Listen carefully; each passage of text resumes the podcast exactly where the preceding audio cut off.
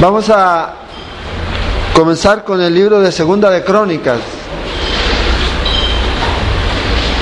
Segunda de Crónicas, vamos a, a irnos ahí a, Segunda de Crónicas. Y es en donde vamos a empezar esta noche, continuando eh, eh, con nuestro estudio del Antiguo Testamento. Y como cuando miramos la otra vez en Primera de Crónicas, nosotros miramos que Primera de Crónicas y Segunda de Crónicas eh, son libros que en la Biblia hebrea vienen juntos, no están separados. Es un solo texto, es un solo libro. Eh, en nuestras Biblias eh, protestantes aparece esa separación, ¿ya? Y eh, el título que este libro lleva eh, originalmente eh, es Las palabras de los días. Así es originalmente el título de este libro. Después, después, ya cuando se hace la traducción, se hace la traducción a la Septuaginta, la Septuaginta la Biblia de la Septuaginta es la Biblia más antigua o, la versión más antigua que nosotros tenemos de la Biblia. Y es una traducción griega, como que se conoce como la versión de los 70. Cuando hacen el cambio, ahí entonces eh, le dan eh, este nombre que tiene que ver aquí, un nombre bien raro aquí para la hipomena. y la idea aquí es que son cosas que han sido omitidas y las insertan ellos aquí. Entonces, eh, eh, esta Biblia después del hebreo pasó al griego, la Septuaginta, y luego pasó a lo que es eh, el latino, la vulgata latina, por Jerónimo. Jerónimo. Y también tiene un nombre similar al, al texto original, al nombre original, que es palabra de los días. ¿va? Eh, ese es eh, más o menos como está el asunto. Y después ya le dieron el nombre de las crónicas. Después, posteriormente, le colocan el nombre ahí, eh, crónicas de toda la historia divina. Nosotros lo que vamos a estudiar aquí tiene que ver con eso, ¿ya? El término crónicas, o la palabra crónica, se, de, se deriva de eso, de la palabra cronicón, empleado por este hombre llamado Jerónimo para traducir del griego al eh, latín, que es, podríamos decir que es el nombre más correcto, crónica, porque nos está relatando, nos está dando crónicas de eventos, de historia, de personajes, perdón, que vivieron en cierto momento ahí. Entonces, es la historia, es la crónica, y en este libro de Segunda de Reyes, lo que vamos, eh, de Segunda de Crónicas, lo que vamos a estudiar es la historia de los reyes de Judá. Ese es el énfasis aquí. El énfasis es la historia de los reyes de Judá. El autor de esto, dijimos la vez pasada, eh, eh, que era desconocido y probablemente Edras. Entonces, es posible que si Edras fue el autor eh, el escritor de esto, el que recopiló toda esta información, estamos hablando más o menos que debió haber sido en el siglo VI, en donde esto eh, se escribe. Ahora, fíjense que es interesante que dentro de las cosas que nosotros vamos a mirar aquí en lo particular de este libro, es que, por ejemplo, Samuel y Reyes se refieren, y lo que hemos estudiado, a los dos reinos, Samuel y Reyes. Ya empiezan con Saúl, luego David, ¿ya? luego eh, eh, comienza ya Salomón y luego comienzan a darse la serie de reyes cuando se divide el reino tanto del sur como del norte. Y aquí el énfasis ya es diferente, solamente tiene que ver con el reino de Judá no con el reino del norte, con Judá. El énfasis aquí está centrado en esto, en, este reino. El libro abarca un periodo aproximadamente de 385 años, de historia, desde el 971 al 586, que es el último capítulo de Crónica, cuando se destruye Jerusalén por Nabucodonosor. Y, y ese eh, lo que nosotros vamos eh, a mirar a través de este libro. Como dije, puede ser eh, el siglo VI antes de Cristo. Y un pasaje que yo creo que resalta en este libro es en el de el capítulo 30, versículos 18 y 19 especialmente la segunda parte del versículo 18. Dice, porque una gran multitud del pueblo de Efraín y Manasés y de Isaac y Zabulón no se habían purificado y comieron la Pascua, no conforme a lo que estaba escrito. Mas Ezequías oró por ellos, diciendo, Jehová, que es bueno, sea propicio a todo aquel que ha preparado su corazón para buscar a Dios a Jehová, Dios de sus padres, aunque no estén purificados según los ritos de purificación del santuario. A Dios le interesa más el corazón que lo ritual. A eso es eh, lo que Él se enfoca, a nuestro corazón, a nuestro corazón. Y es eh, lo que nosotros vamos a estar mirando aquí. Como dije, crónica, desde David cuando muere, primera de Crónicas, ahí nos quedamos, ¿se acuerdan? Y traspasa su reino a su hijo Salomón. Va a cubrir todo el periodo, desde el capítulo 1 hasta el versículo 9 de Segunda de Crónicas. Estas crónicas no tratan de ninguna manera, en ninguna área, de los reyes de Israel. Solamente otra vez en los reinos de Judá. Entonces, David fue el que llevó el reino de Israel a su parte más alta. David conquistó y todo lo demás. Ahora, una de las características de David que vamos a ver que no estaban en el corazón de Salomón era la devoción que David tenía hacia Dios.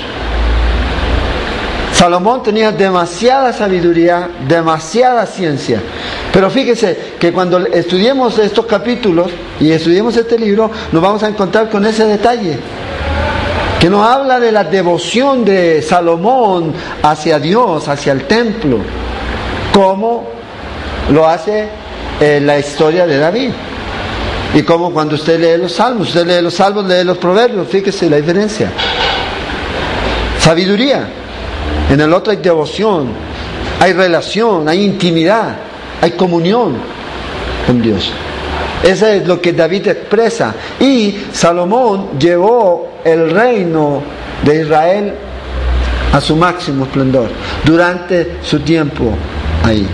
Luego traspasa su reino a su hijo, le da todo el poder, pero vamos a ver que también el poder que recibe eh, Salomón no es solamente de David, sino de Dios. Y esa es la clave aquí. Dios es el que está detrás de todo esto. Y Él es el que permite aquí. Entonces David, fíjese, y vamos a mirar cómo el reino en 40 años cae. Así, ¡prac! comienza a caer. Con David en todo su esplendor. Con Salomón cayó. Comienza a deteriorarse. Comienza a a, ver esas grietas en la moral y en la espiritualidad del pueblo, pero comenzó con Salomón, porque era el líder. Entonces, nosotros vamos a estar mirando aquí que el reino va a llegar a un punto en donde va a perder la capacidad de sostenerse a sí mismo. Y Dios va a intervenir, producto obviamente de que el pueblo comienza a buscar ayuda donde no debía buscarla. Cuando muere Salomón, a la muerte de Salomón, comienza el reinado de su hijo, Roboam. Y en Roboam el reino se dividió, se separó. De ahí ya comienza lo que diría eh, un escritor, la crónica de una muerte anunciada. ¿Por qué? Porque ellos no guardaron su corazón. Y pasó de ser un estado de, con devoción a Dios, poderoso, fuerte, a un estado débil, y pagano prácticamente, como uno más. Por eso Dios lo juzgó. En el libro de Ezequiel dice que el Señor por el pecado de la idolatría de Israel, Dios los castigó severamente. Por su pecado. Porque ellos dejaron a Dios. Pero esto no empezó haciendo grandes cosas, sino pequeñas, fisuras. A veces nosotros creemos que hay que hacer grandes pecados para que realmente comencemos a declinar, no es poco a poco, poco a poco. La Biblia dice, un poco de levadura eh, leuda toda la masa y, y ese es lo que ocurrió aquí. Entonces, esta noche vamos a comenzar a mirar en, el primer capítulo de eh, Crónicas, del segundo libro de Crónicas. Aquí está la primera parte del libro, capítulo 1 hasta el capítulo 9, verso 31, es el reinado de Salomón. Y en este primer capítulo vamos a mirar que David, eh, Salomón, busca a Dios. Fíjese, vamos a ver un inicio muy poderoso en la vida de Salomón, pero vamos a ver también los primeros indicios de su caída. Inmediatamente en el primer capítulo se marca esto aquí. Entonces, vamos a mirar que eh, toda esta sección usted la puede encontrar en Primera de Reyes también, del capítulo 3 al capítulo 11. Todo eso está ahí. Detalles que no hay aquí están en Reyes, o que no estaban en Reyes van a estar aquí.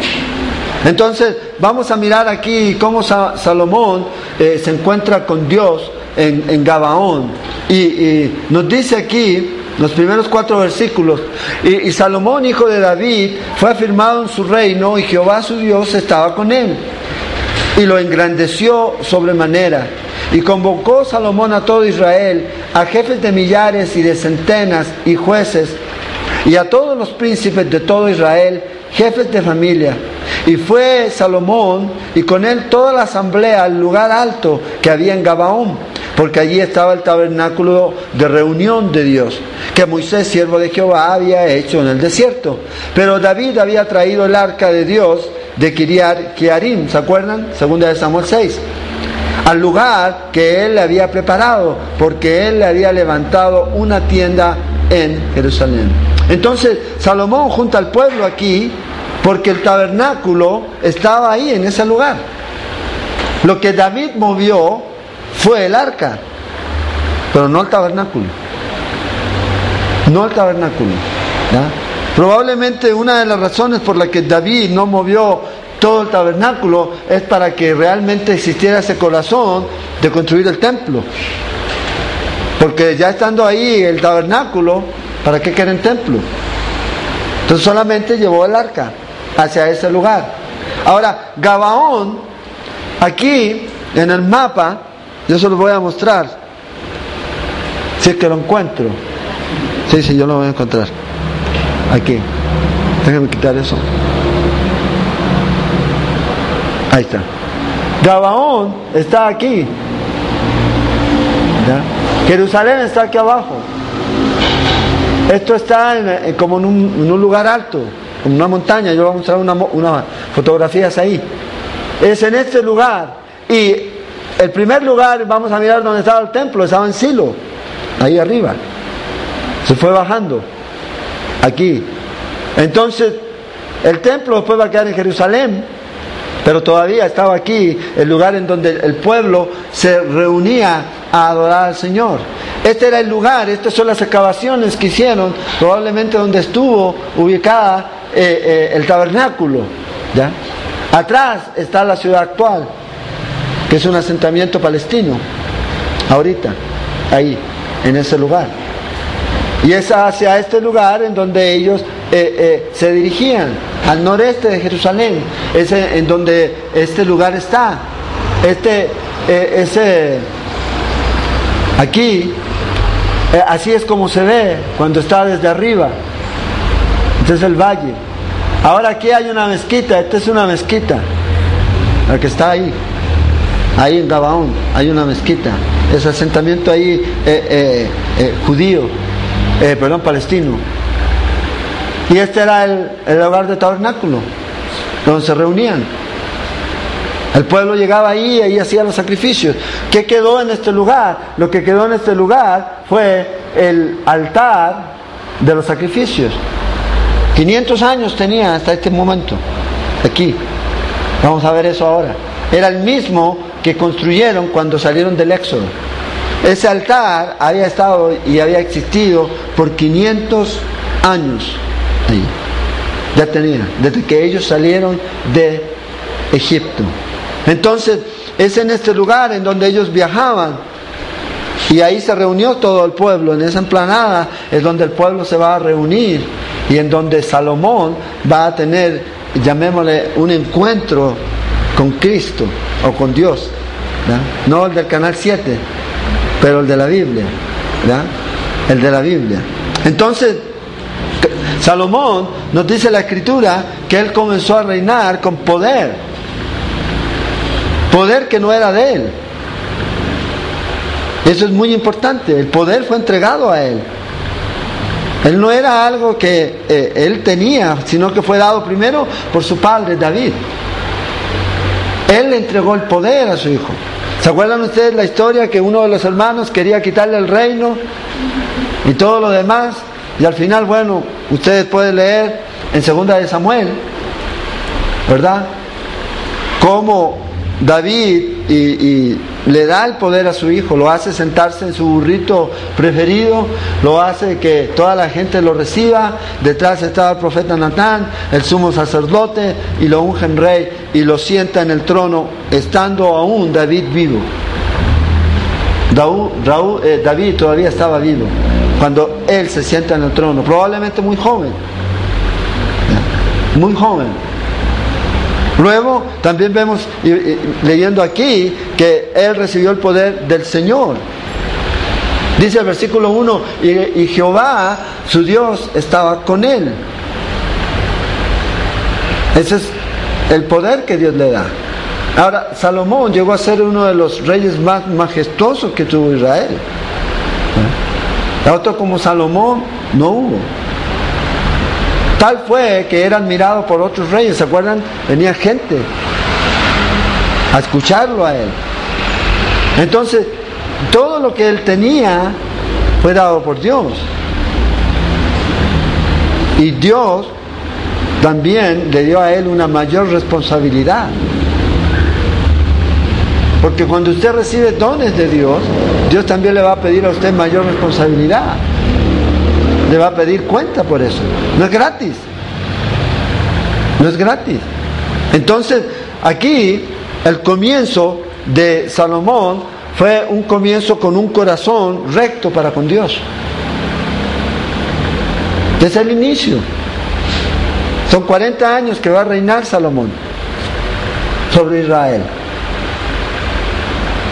Y su corazón era recto para con Dios. Dios lo engrandeció porque Dios vio su corazón. Y este hombre comenzó bien. La gran piedad, el gran corazón, la que tenía Salomón, estaban bien marcados. Y por eso Dios lo honró a este, a este joven. Por eso Dios lo amó, dice la Biblia. El amado de Dios era su nombre original. Entonces, aquí, para que usted pueda tener éxito, si usamos esa palabra, necesitamos recibir el poder de Dios y tener un corazón conforme a Dios. Pero no solamente en el inicio, sino que en todo, en todo, lo que nos quede de vida. Eso es lo que hace la diferencia. La prioridad en la vida de una persona está en lo espiritual. Si usted quiere comenzar cualquier tarea en su vida espiritual, necesita primero prepararse espiritualmente. Si no me preparo espiritualmente, si no busco a Dios, entonces vamos a tener problemas ahí. Dice que es el tabernáculo de reunión, ya era el lugar, de aquí es importante, porque no era el lugar en donde la gente se iba a reunir, sino que era el lugar en donde la gente se iba a encontrar, pero con Dios. Ese era el lugar, ese era el tabernáculo de reunión. Esa es la idea del concepto, a encontrarse con Dios. A veces la gente tiene un concepto diferente de la iglesia. Pero debiera ser el correcto. La reunión de las personas está bien, pero lo más importante es que yo venga a encontrarme con Dios. Eso es lo importante. Ah, que está mi amigo, que está mi novia, que está este, que está aquel. No, yo vengo a encontrarme con Dios, esté quien esté. Y el pueblo de Israel tenía que entender eso. Y ese era el lugar en donde ellos se reunieron ahí. Se reunieron en Gabaón, donde estaba, como dije, todavía lo más importante, ¿ya? Estaba ahí en Jerusalén, pero todavía estaba ahí el tabernáculo. Y en el tabernáculo, antes de entrar al tabernáculo, estaba el lugar, el altar de sacrificio. El altar de sacrificio. Ahora, nosotros podemos hacer un seguimiento, cómo se fue moviendo este tabernáculo. Este era como la iglesia móvil. Acuérdense que el tabernáculo era que eh, para el pueblo de Israel era la representación de Dios en medio de ellos, que Dios estaba ahí con ellos. La idea era de que ellos tuvieran conciencia de que Dios estaba con ellos. Entonces, el primer lugar fue el que trajo eh, Josué, lo trajo hasta Silo, donde estaba el arca y el tabernáculo. En el Josué, capítulo 18, ustedes lo pueden leer. En Silo, más arriba de Gabaón. Luego, en los días de Elí, ¿se acuerdan? En primera de Samuel, cuando estudiamos, fue capturado por los eh, filisteos en los primeros capítulos y destruido el tabernáculo. Ellos se llevaron el arca, destruyeron el tabernáculo. La tienda es lo que destruyeron. Y se llevaron lo que parecía ser, lo que causaba los problemas, ¿verdad?, entre las naciones que se levantaban en contra de Israel, el amuleto. Porque eso pasó a ser un amuleto para ellos. Entonces se movió en los días ahí eh, eh, de Elí, fue capturado y destruido el tabernáculo por los eh, filisteos. El arca después volvió a Kiriat Jearim, en primera de Samuel 7, entregada solita. Los judíos no pelearon por el arca. Y otra vez establecieron el tabernáculo, ¿ya? En Noab, o Noab por este Saúl, en primera de Samuel capítulo 21. Ahí ustedes lo pueden ir apuntando. Después Saúl se trasladó al tabernáculo de Gabaón. Ahora, en No ocurrió algo muy tremendo porque este Saúl mató a los sacerdotes, ¿se acuerdan? Ahí manchó ese lugar con sangre. Y luego Saúl se trasladó eh, eh, llevó el tabernáculo hasta Gabaón, primera de Crónicas 16, que es el lugar en donde está todavía. ¿Ya? Todavía. Probablemente 70 años han pasado. Podemos ver. Y David trajo el arca a Jerusalén y construyó una carpa temporal para ella, pero el tabernáculo siguió estando en Gabaón. En. Como dije, la razón probablemente que David dejó el tabernáculo allá era porque si él vio que se llevaba todo, la gente no iba a querer construir. Porque estaba el tabernáculo, estaba todo, ¿para qué? Entonces David se centró en la construcción del templo. David no quería construir otro tabernáculo, porque eso era lo que tenía que hacer si se llevaba todo para allá. Entonces dijo, no, solo el arca. Y ahora construimos el tabernáculo, eh, construimos el templo. Ese era el corazón de David. Entonces, dice ahora en el versículo 5, Ah, apuntaron, si quieren me devuelvo.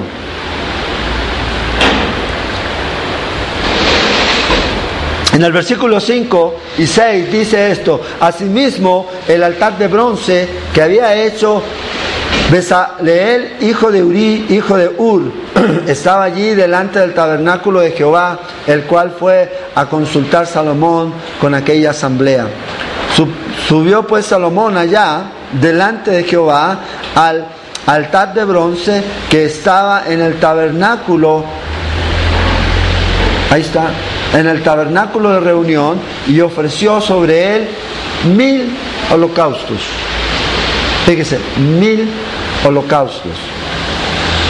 Ahora, Salomón era un tipo bastante extravagante en lo que hacía.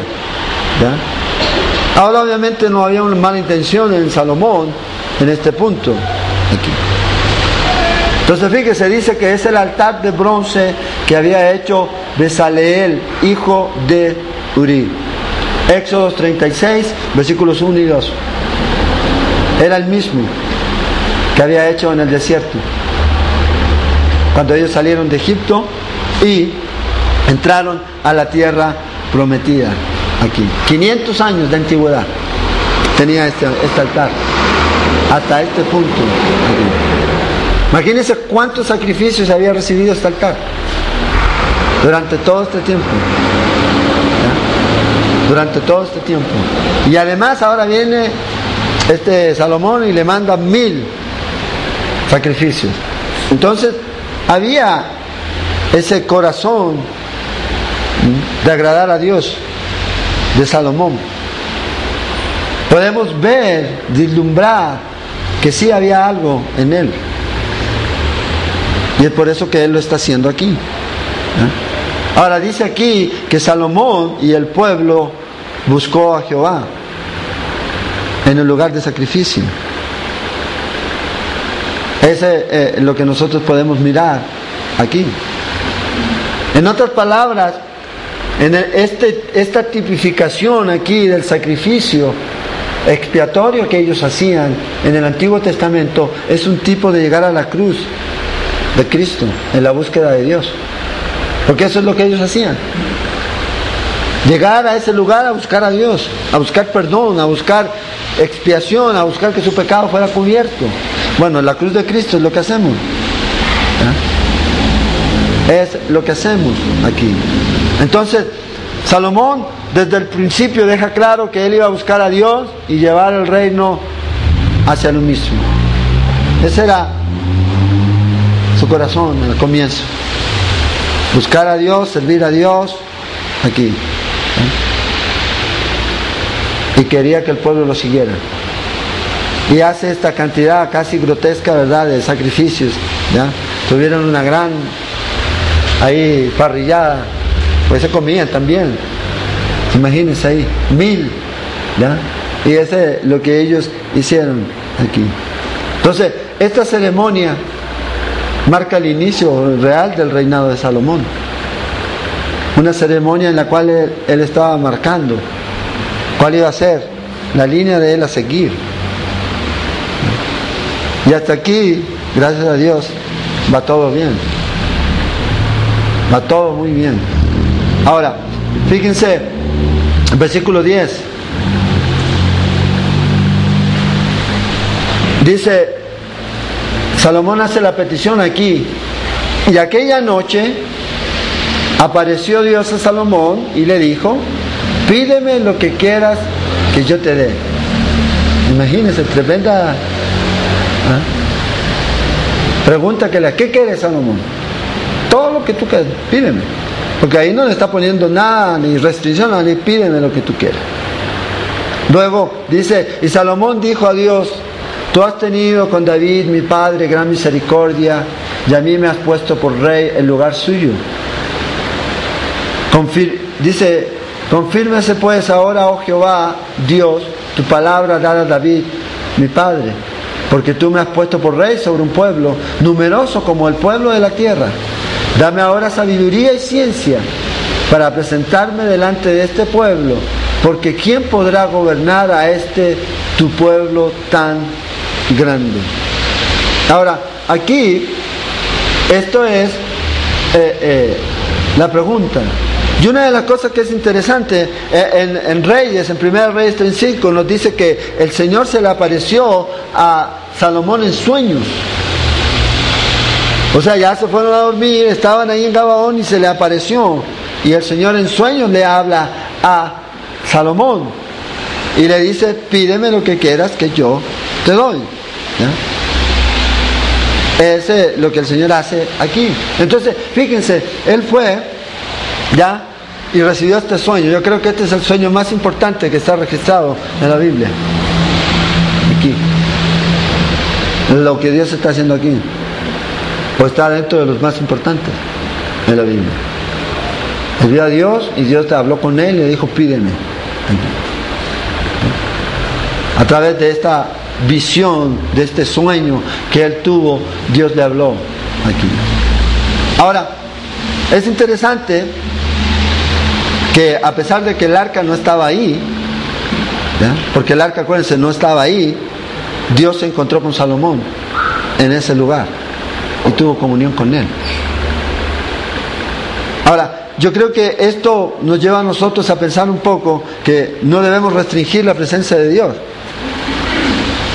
en un lugar o porque está tal o cual cosa. Y eso es lo que Dios está mostrando aquí.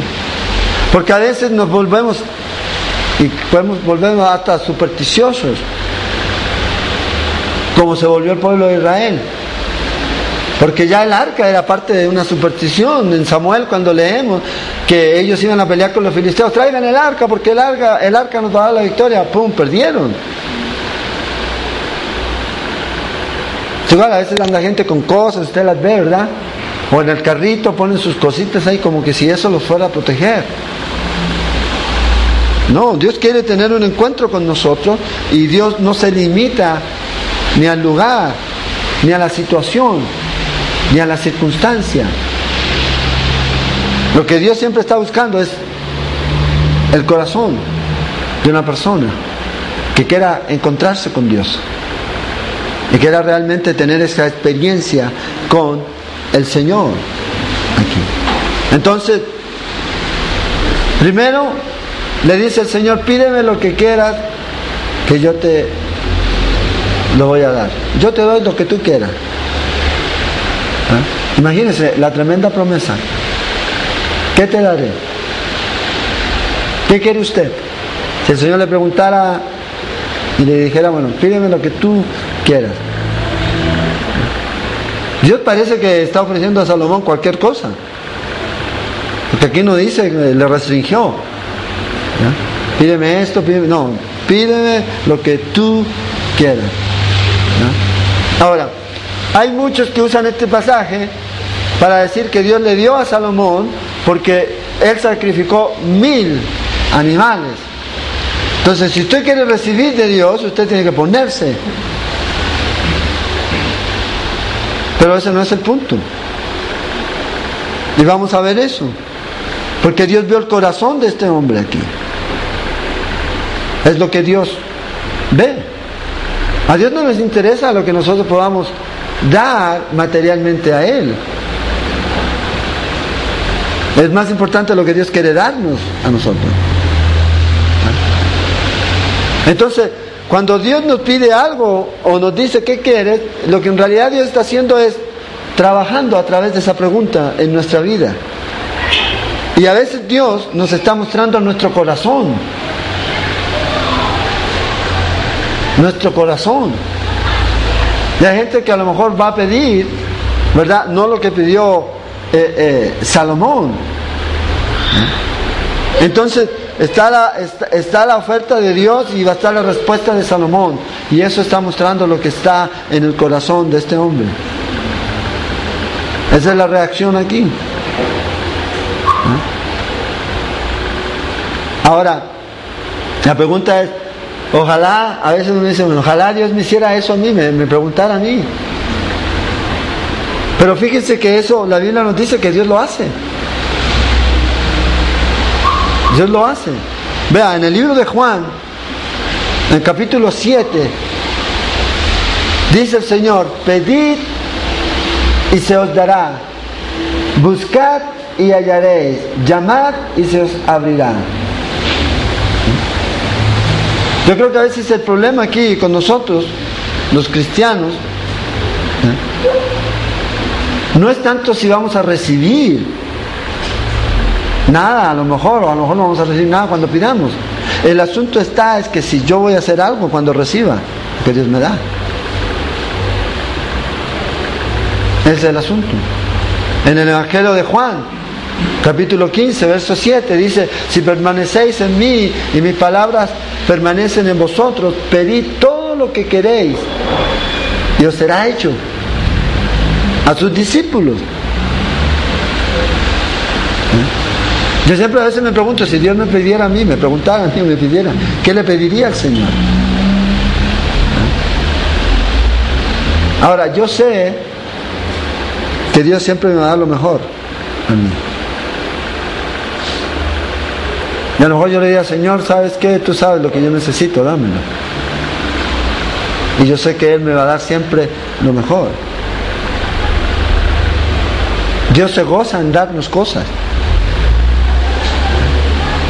Debemos pedirle. Pide y te daré.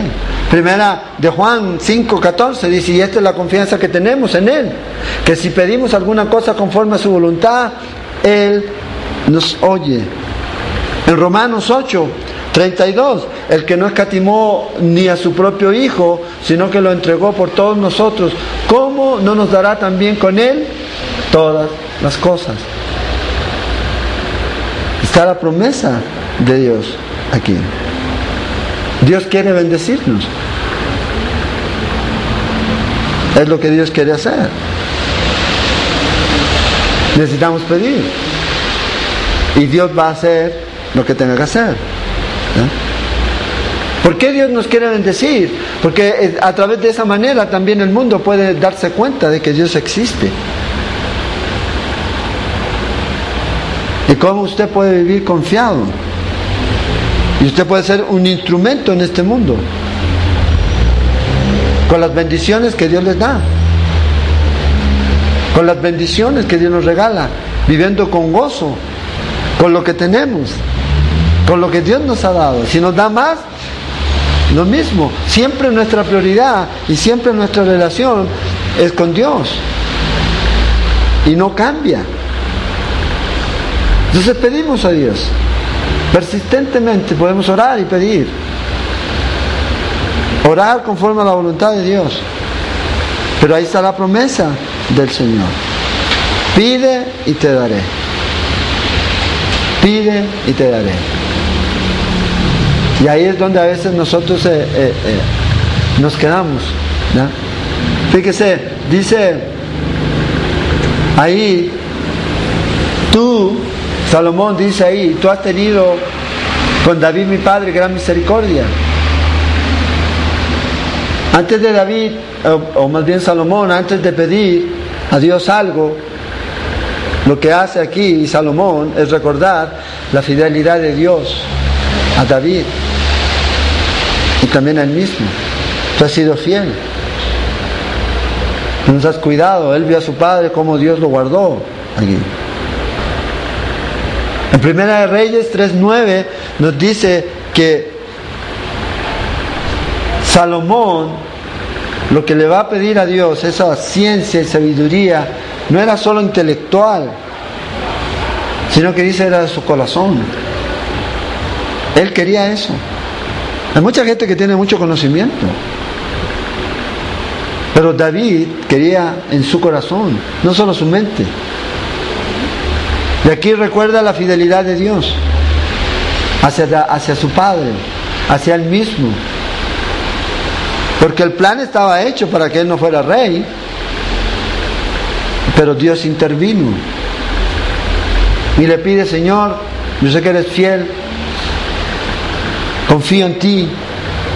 ¿Qué está diciendo, Señor? Yo sé que tú vas a proveer, que vas a suplir, yo sé que vas a hacer todo y darme todo lo que yo necesito, pero yo ahora necesito más que nada en este momento es sabiduría y ciencia. En ese momento su corazón no estaba en la riqueza, su corazón no estaba en las mujeres, Su corazón estaba en que Dios le diera sabiduría para gobernar a este pueblo. Si queremos realmente hacer la obra de Dios, la que Él nos ha llamado a hacer, necesitamos un conocimiento y sabiduría de Dios para hacerlo. Y a veces nosotros oramos, pero no le pedimos a Dios que Dios nos ayude, que nos dé sabiduría y ciencia para hacer lo que Él nos ha llamado a hacer. Señor, bendice esto. Ya. Pum. Pero no, oremos para que Dios nos dé sabiduría. Yo creo que es una petición muy importante en este tiempo. Es lo que Salomón estaba haciendo. Señor, si tú me das sabiduría y ciencia, esto me va a ayudar a mí a, qué? a cumplir mi responsabilidad como rey, como tú quieres que yo sea. ¿Dios le concedió esto a Salomón? Claro que se lo dio. Lo buscó con un corazón sincero. Y Dios se lo dio. Y lo vemos en, los versos que vienen aquí. Siempre con la bendición espiritual, Dios va a traer algo material. Y, la Biblia dice el principio en Mateo 6:33, busca primero el reino de Dios y su justicia. Y Dios va a añadir el resto. Si usted está en la obra del Señor, Dios va a suplir lo que usted necesite. Y si usted tiene que pasar necesidad, Dios a dar la fuerza para que usted lo pueda hacer. Con un corazón agradecido a Dios. Ahí. Ahora, esta expresión aquí que Él está diciendo, Señor, este pueblo es grande, para yo poder estar, como dicen reyes, entrar y salir con Él. La idea aquí eh, eh, de que Salomón estaba pidiendo esta sabiduría para poder gobernar como rey militar, pero también desde una perspectiva civil, administrativa, administrar bien todos los recursos que tú me has dado, Señor. Ser valiente, bueno, ir a la guerra, cuando hay que ir a la guerra, pelear, pero también administrar todo. Entonces David, eh, Salomón estaba pidiendo al Señor todo eso. Dirigir, acuérdense, el rey el que iba a la guerra. Pero también el rey tenía que encargarse de los asuntos del pueblo. Entonces pide eso. Pide eso. Todo lo que él necesitaba, Dios se lo va a dar. A él. Dios se lo va a dar. Ahora, fíjese en el versículo 11. Y dijo Dios a Salomón, por cuanto hubo esto en tu corazón. E-, es donde realmente Dios busca. En el corazón. Y no pediste riqueza, bienes o gloria, ni la vida de los que te quieren mal, ni pediste muchos días, sino que has pedido para ti sabiduría y ciencia para gobernar a mi pueblo, sobre el cual te he puesto por rey. Sabiduría y ciencia te son dadas. Inmediatamente Dios le dio. ¡Pum! Recibe esto, le dijo el Señor. Y también te daré riquezas, bienes y gloria como nunca tuvieron los reyes que han sido antes de ti, ni tendrán los que vengan después de ti. Entonces, Dios respondió a la petición de Salomón. Y Salomón recibe sabiduría y más de Dios. Más de lo que pidió. En el libro de Efesios nos dice que Dios es más poderoso para darnos más aún de lo que pedimos. En Efesios 3:20. Dios nos da más de lo que nosotros pedimos aquí. Dios estaba aquí complacido por lo que Salomón pidió, porque él entendía que era la necesidad que él tenía. Obviamente esa era la necesidad, si él era joven necesitaba eso. Y Dios se lo dio. Pero también Dios quedó satisfecho por lo que Salomón no pidió. No tanto por lo que pidió, sino también por lo que no pidió. Y a veces nosotros gastamos mucho tiempo en pedir cosas que a Dios no le agradan. Y gastamos tiempo. Fama, Señor, quiero ser más guapo de lo que soy. Si es posible, Señor, que eso sea. Dinero. Y cosas así. El, asunto es la razón. La razón. Es importante que busquemos siempre orar conforme a la voluntad de Dios. Y Señor, ¿qué es lo que yo necesito en mi vida para servirte más efectivamente? Eso, Señor, es lo que quiero. Muéstrame, enséñame qué es lo que necesito. Porque a veces eh, pedimos recursos, recursos, recursos, pero no estamos preparados para hacer la obra. No tenemos un corazón para hacer la obra de Dios. Entonces es importante. Salomón, por cuanto dice el Señor, lo que hubo en tu corazón. De la abundancia del corazón. Sale aquí.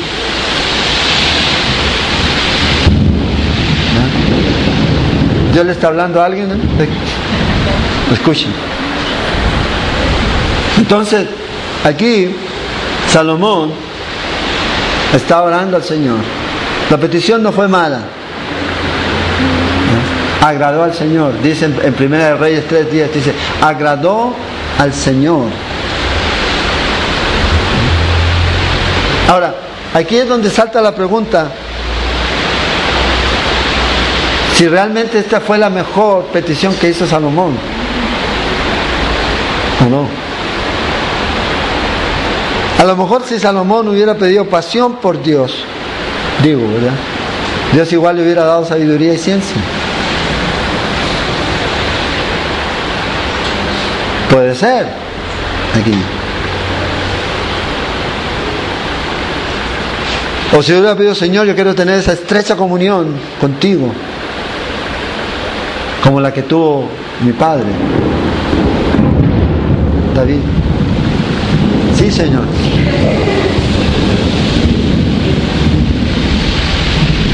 Y esa es la diferencia aquí. Entre este eh, Salomón y David. Salomón hizo un buen trabajo, mejor que un buen trabajo. Podemos decir eso. Sin embargo, su apostasía al final lo marca lo marca. Es como David. David fue un buen rey. Pero ¿de qué se recuerda la gente? Del pecado de saber. Y no la gente, la misma Biblia. Y estuvo bien David salvo tras esto. Y cuando uno habla de Salomón en la gente secular, con la gente que no es creyente, ¿Qué es lo que ellos saben de Salomón? Mujeres. Usted como Salomón le dice. Ese es el concepto. Entonces, lamentablemente, la vida de este hombre terminó fatal. Algo faltó en su vida espiritual. Y es una pregunta para nosotros también hoy día. Y que usted debe contestar y yo debo contestar. ¿Qué falta en su vida espiritual? ¿Qué falta en mi vida espiritual? Y, Salomón lamentablemente vemos cómo su vida fue decayendo. No era una vida de devoción ni de compromiso real a Dios. Entonces Dios no solamente respondió aquí a Salomón, y Él le dio mucho más, más de lo que Él pidió. Ahora, versículo 13 al 17. Aquí comienza el comienzo llamémosle, valga la redundancia, de la caída. Inmediatamente. Y vamos a verlo aquí. Y desde el lugar alto que estaba en Gabaón, delante del tabernáculo de reunión, volvió Salomón a Jerusalén y reinó sobre Israel. Entonces ahora ya vuelve y ya yo creo viene más tranquilo, ¿ya? Y todo eso.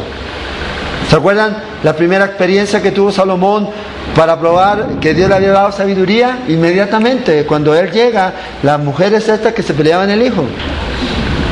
Inmediatamente después de este evento están reyes. Entonces dice que llegó ahí y comenzó a gobernar. Dice, versículo 14, y a veces uno lo lee y esto lo pasa por alto, pero vea lo que dice aquí, y juntó Salomón carros y gente de a caballos, y tuvo mil cuatrocientos carros y doce mil jinetes, los cuales puso en las ciudades de los carros y con el rey en Jerusalén. Y vea, versículo 15, ya tenemos que tenía caballos y carros. Luego dice, y acumuló el rey plata y oro en Jerusalén como piedras y cedro como cabra higos, o sea, como eh, eh, árboles de higos silvestres, de la cefela en abundancia. Y los mercaderes del rey compraban por contrato caballos y lienzos finos en Egipto para Salomón. Y subían y compraban en Egipto un carro por 600 piezas de plata y un caballo por 150 y así compraban por medio de ellos para todos los reyes de los Eteos y para los reyes de Siria. En otras palabras, ellos se comenzaron eh, eh, a convertir en negociantes. Pero ¿qué hay de malo en ser negociantes? Bueno, para él sí. Porque de acuerdo a la ley, ellos tenían restricción, prohibición de hacer ciertas cosas. Y, lo vamos a ver ahora en un momento. Dice, comenzaron ellos a vender, fíjese, a, las naciones que estaban alrededor, a los hititas, a los sirios, a todos esto aquí. El corazón de Salomón comenzó a interesarse en hacer comercio. Muy temprano su reinado. Muy temprano. Y eso obviamente es un indicio del deterioro y la destrucción que venía, porque la semilla estaba plantada ahí,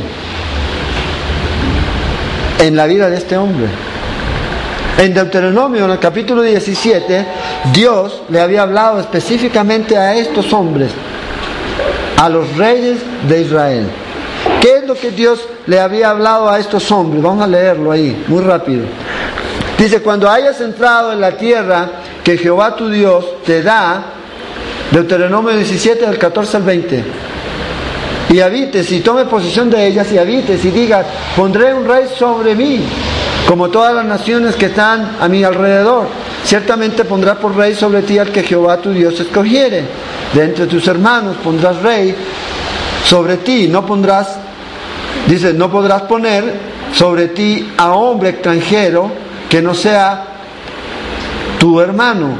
Pero Dice, él no, dice, pero él no aumentará para sí caballos, ni hará volver al pueblo a Egipto con el fin de aumentar caballos, porque Jehová os ha dicho, no volváis nunca por este camino, ni tomará para sí muchas mujeres, para que su corazón no se desvíe, ni plata ni oro, amontonará para sí en abundancia.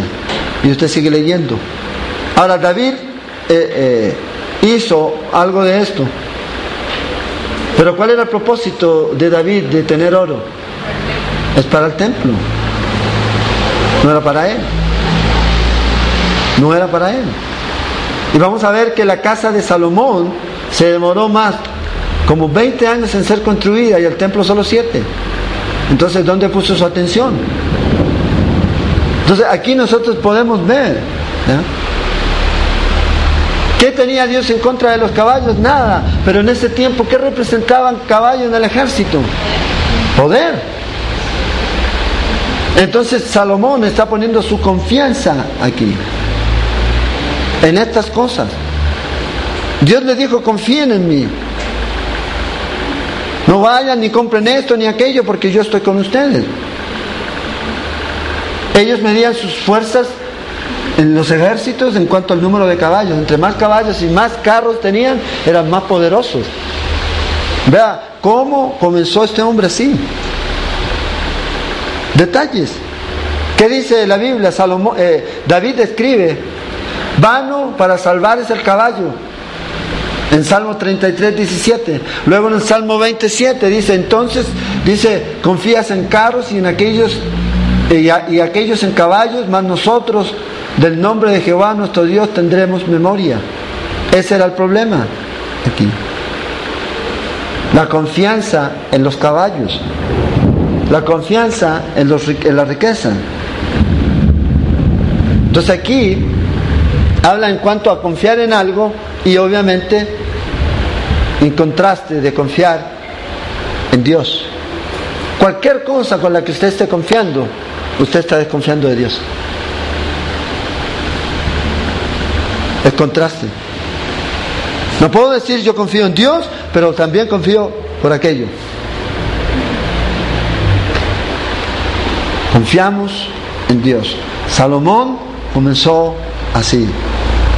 Dice en el versículo 15 que acumuló plata y oro como piedras. ¿Se imagina usted? Como piedras. Ese es eh, lo que él tenía. En el tiempo de Salomón, la plata no era nada. No tenía mayor importancia aquí. Estas son las riquezas. Ahora, usted puede tener riquezas. Yo puedo llegar a tener riquezas. El asunto es dónde está su corazón. Cuando Salomón comienza y Dios lo comienza a bendecir, ¿dónde estaba el corazón de Salomón? Dios. Pero ¿qué pasó? Es lo que la Biblia dice, es el lazo. El amor al dinero. Comienza a producir un daño en su corazón. Deliberadamente pidió sabiduría para guiar al pueblo y no riquezas. O sea, el corazón de, Salomón en un comienzo estaba bien ubicado. Pero ya cuando Dios le dio sabiduría y comenzó la gente a venir y comenzó a comerciar, a hacer comercio, y obviamente yo creo que era muy bueno para hacer comercio, ¿verdad? Y enriquecer y enriquecer y enriquecer y el templo y todo lo demás, obviamente su corazón se desvió. ¿Y qué dicen los proverbios? No me des riqueza y tampoco me des pobreza. Vivir un nivel de vida en el cual nosotros podamos estar agradecidos con lo que Dios tenemos. Y Dios nos da mucho, gloria a Dios, pero que nunca perdamos la perspectiva aquí. En nuestro corazón. Es, es engañoso. Es engañoso. Entonces Dios cumplió aquí. Cumplió. Ahora, cuando usted y estudiemos Eclesiastés, vamos a dar cuenta que este Salomón aprendió la lección. Probablemente tarde. ¿Qué dijo de la riqueza? Vanidad. Es lo que dice. En Eclesiastés. Riquezas, todo es vanidad. De nada le ayudó, él lo tuvo todo y al final siempre se encontró vacío. El fin del discurso de este hombre, ¿cuál fue? Teme a Jehová y obedécele, honrale. Ese fue el fin. Entonces, a mí me resulta interesante el hecho de que este hombre aquí comenzara tan pronto a caer.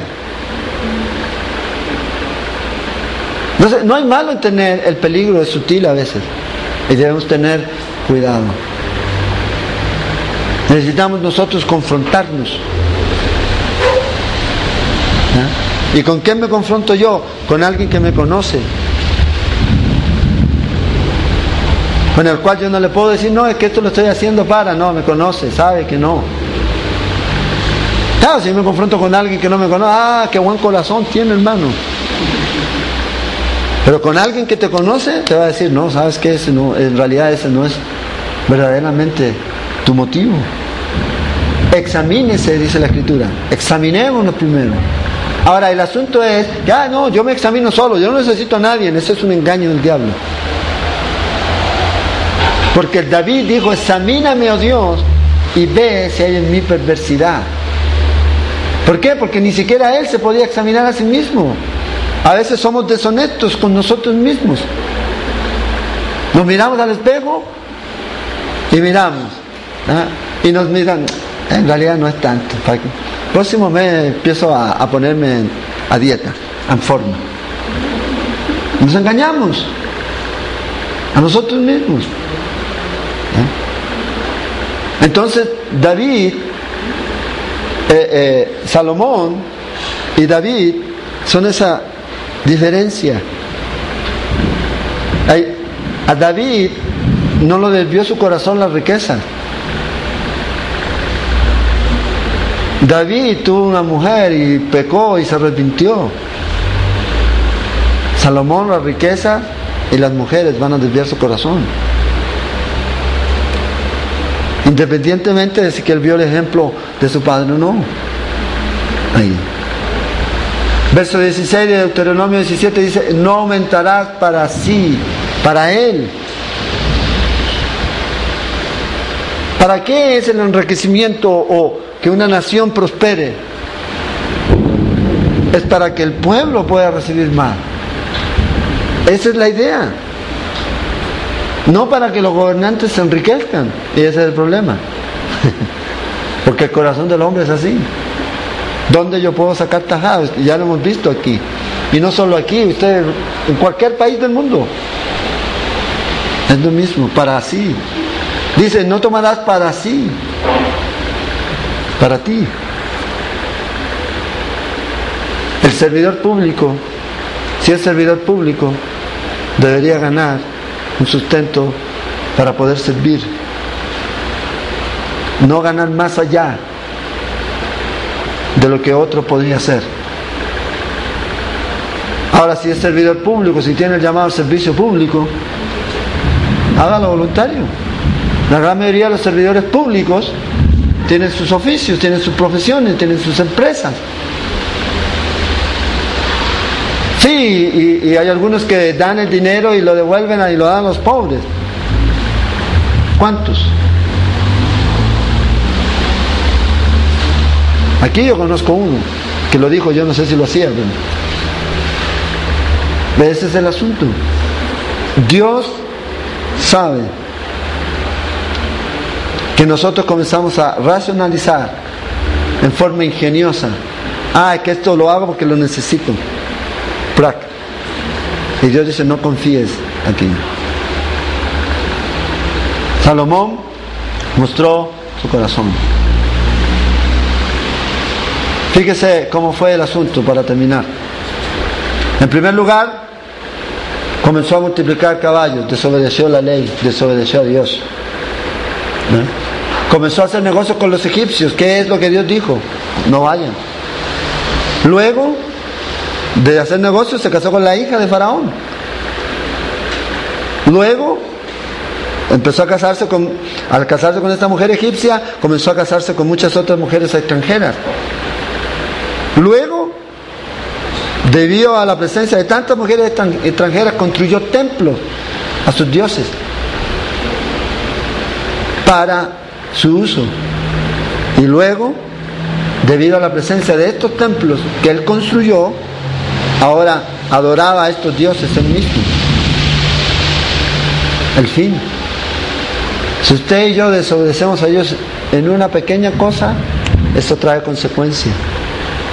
Si yo no me arrepiento y reacciono, es una espiral.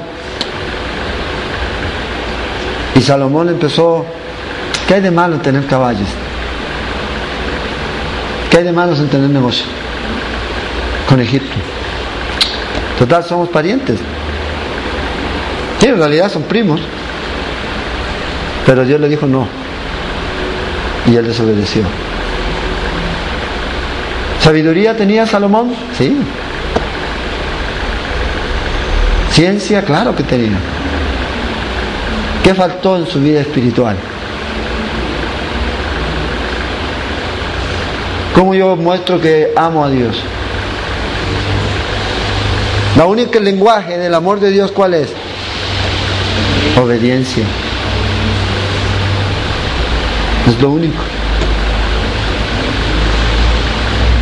Entonces, vamos a ir mirando, introduciéndonos en la vida de este hombre, poco a poco, a ver qué nos enseña el Señor.